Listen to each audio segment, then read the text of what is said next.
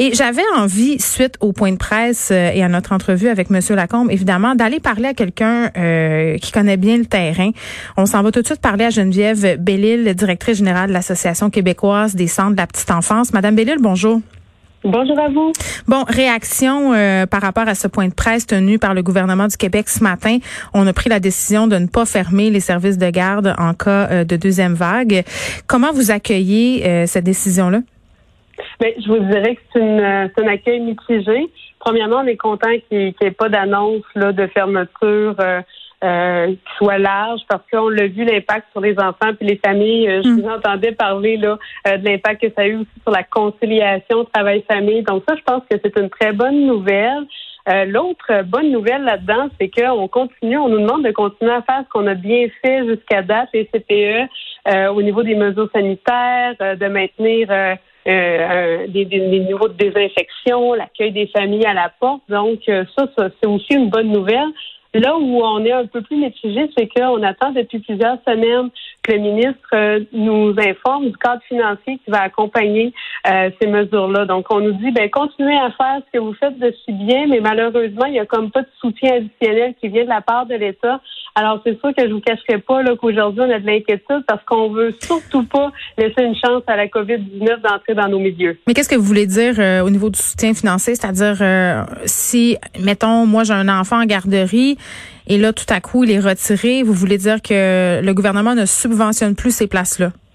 Non, ça, le ministre nous a annoncé là qu'il allait continuer à maintenir le financement. Là où je parle vraiment de la d'un cadre financier qui vient nous donner un coup de main, c'est qu'actuellement, on a euh, modifié nos façons de faire pour être capable de maintenir les règles sanitaires. Donc, euh, vous avez des gens de plus le matin et le soir pour essayer de respecter le plus possible euh, l'idée de la bulle. vous avez des gens qui viennent vous accueillir à la porte le matin. Vous avez toute la gestion des questionnaires au niveau des symptômes avec les familles à compléter. Il y a aussi, ben c'est sûr, du personnel additionnel embauché pour faire la désinfection. Donc, on veut continuer à maintenir ces hauts standards de qualité-là. On voit que ça a fait le travail puis que le gouvernement est fier de ce qui a été fait. Mais par ailleurs, là, on attend un, soutien de la part de l'État pour pouvoir maintenir ces règles-là, bien sûr. Oui, puis il y a le coût du matériel aussi euh, qui n'est pas fourni par l'État, euh, les solutions désinfectantes euh, et tout ce qui vient avec, évidemment. Mm-hmm. Bon.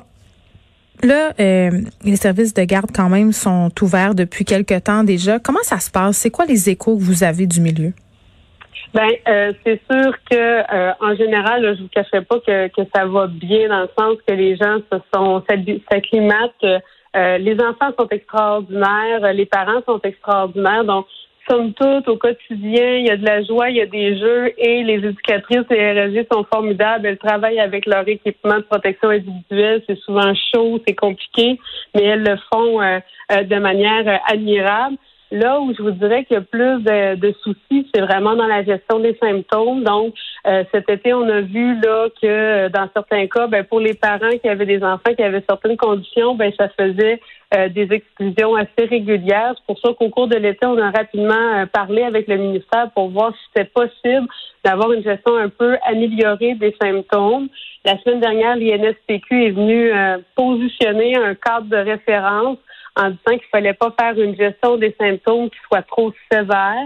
On a hier là, euh, vu passer le nouvel outil que le gouvernement a lancé pour aider les familles euh, à mieux comprendre qu'est-ce qu'ils devaient faire si leur enfant présentait une toux, euh, une fièvre ou coulait du nez. Oui, puis c'est bien fait. Euh, Monsieur Lacombe en a parlé. on coche les symptômes de nos enfants et ça nous indique un peu la marche à suivre. Mais quand même, c'est vrai là. puis même si l'Institut national de la santé publique a invité les gens à pas trop capoter avec ça en bon québécois puis à user leur gros bon sens, c'est certain qu'à un moment donné, ces symptômes-là, ils sont vastes. Ce ne sont pas nécessairement des symptômes qui sont seulement associés à la COVID-19. Donc, ça devient quand même difficile euh, de s'y retrouver. Puis, j'imagine qu'il y a des paniques aussi liées à ça euh, par rapport aux décisions qui sont prises par les parents et par les éducatrices, là, Madame Bellul.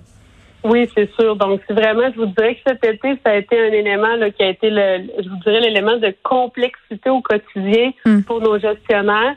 Bon, là, on voit que le gouvernement, par ailleurs, là, donne pour chacune des régions un point de contact à la santé publique. Il y a quelqu'un qui va pouvoir répondre au CPE de jour, de soir, de fin de semaine. Ça, c'est une bonne nouvelle euh, parce qu'il ne faut pas laisser les familles dans l'attente. Ils nous ont aussi indiqué qu'il allait avoir des corridors d'accès pour les dépistages.